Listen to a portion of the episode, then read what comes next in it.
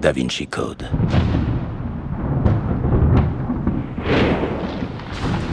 Dan Brown.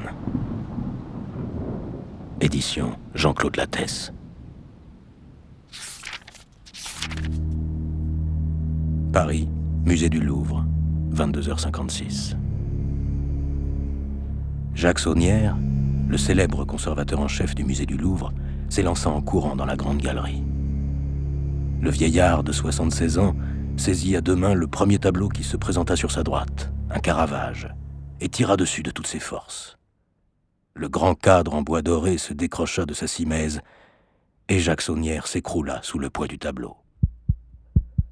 Saunière resta un moment à terre, le temps de reprendre son souffle et de faire le point. Il rampa sous le tableau pour s'en dégager et jeta autour de lui un regard circulaire, cherchant désespérément un endroit où se cacher. Une voix s'éleva, terriblement proche. Ne bougez pas. À genoux sur le parquet, Saunière s'immobilisa et tourna lentement la tête.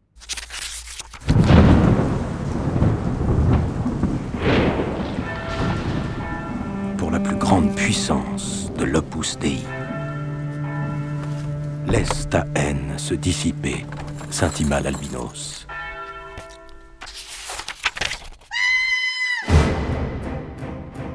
La place Saint-Sulpice était déserte. À part deux ou trois jeunes prostituées adolescentes qui proposaient leurs services aux automobilistes noctambules. Mais Robert, elle symbolise la véritable force du Graal. Les références symboliques au féminin sacré. La vue de leur jeune corps nubile provoqua une réaction trop familière chez Silas.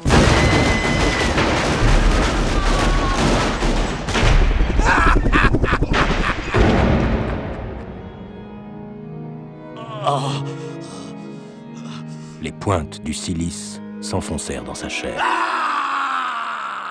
Le désir disparut instantanément.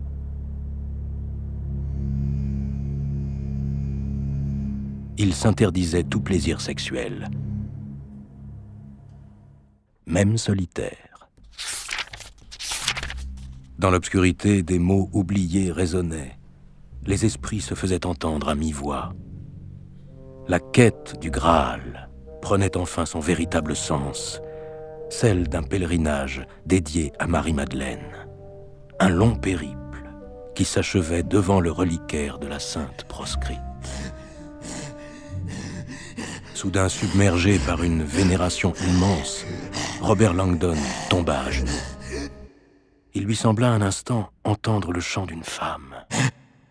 Une voix de sagesse très ancienne, issue du fond des âges, dont le murmure montait des entrailles de la terre.